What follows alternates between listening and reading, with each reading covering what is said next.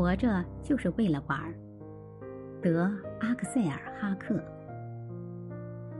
有时候，我的儿子路易斯会出其不意的问我问题，譬如最近就向我提出这样一个问题：“爸爸，你究竟为什么活着？”我煞费苦心的搜寻着恰当的回答。后来，我决定提出反问：“那么，你以为呢？我为什么活着？”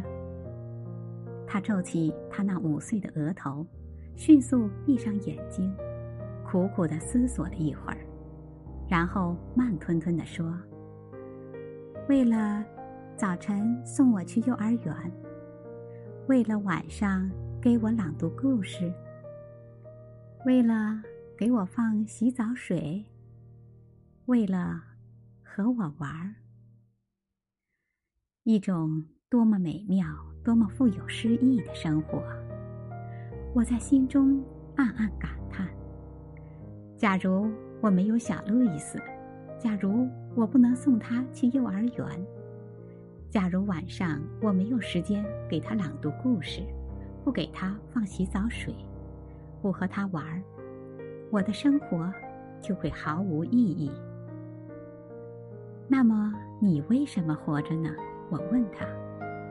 为了玩儿，他说：“嗯，那就让我们玩儿吧。”我说。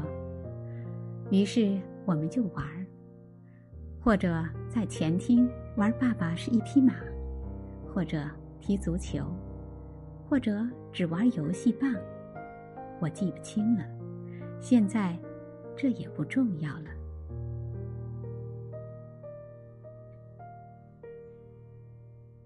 我想说的是。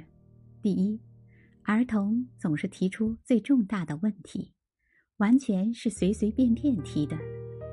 哪个成年人会向另一个成年人提出一个像“你究竟为什么活着”这样的问题？严格的讲，这是个最根本的问题。第二，对这些重大的问题，我们往往不知道该如何回答。我怎么会知道？我为什么活着？一早起来，连早饭是喝咖啡还是喝茶，我都常常拿不定主意。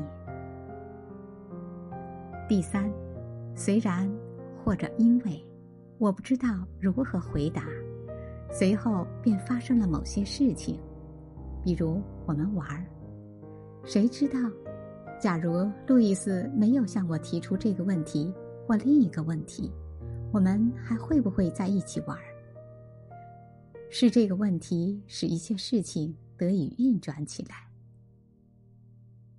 问题是生活的发动机。一个问题被人们提出来，并且开始寻找一个答案，仅仅是这个事实就会激发人的幻想。也许我们在一起玩这个事实，甚至就是这个问题的正确答案。也许我们活着，就是为了玩儿。